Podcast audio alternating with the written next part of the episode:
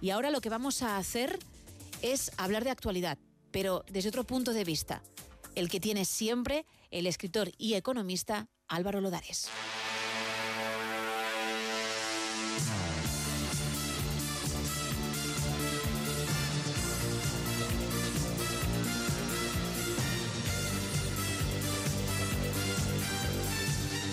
Todo tuyo, Álvaro, muy buenas. Muy buenas, Gema. Hace pocas fechas celebrábamos los 45 años de la actual Constitución española. Hablaron en el Congreso algunos de sus protagonistas que aún quedan vivos. Me llamaron la atención un par de anécdotas que contó uno de los padres de la Constitución, Miquel Roca. Roca comentó que cuando se sentaron a hablar y pactar la Constitución, de frente a él se sentó Manuel Fraga y que lo primero que pensó al verlo fue que cuándo lo iba a detener.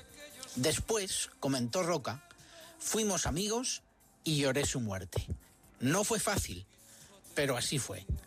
Otra anécdota que contó Roca fue que una de las noches en las que se salía de las conversaciones constitucionales, estando las calles muy oscuras, vio como una persona se le acercaba. Él estaba intranquilo y el hombre que se acercó, al ver la cara de Roca, le dijo, no se preocupe, señor Roca, solo vengo a pedirle una cosa. En esta ocasión, esto tiene que salir bien y tiene que durar. Cumplieron. Salió bien y duró.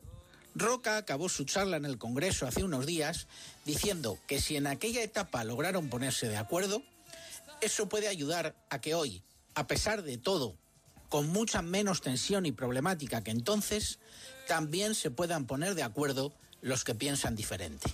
A ver si toman nota los responsables políticos de hoy y aprenden algo de los que nos sacaron de una dictadura y trajeron a España la democracia y la libertad, poniéndose de acuerdo a pesar de los muy diferentes pensamientos que entonces existían.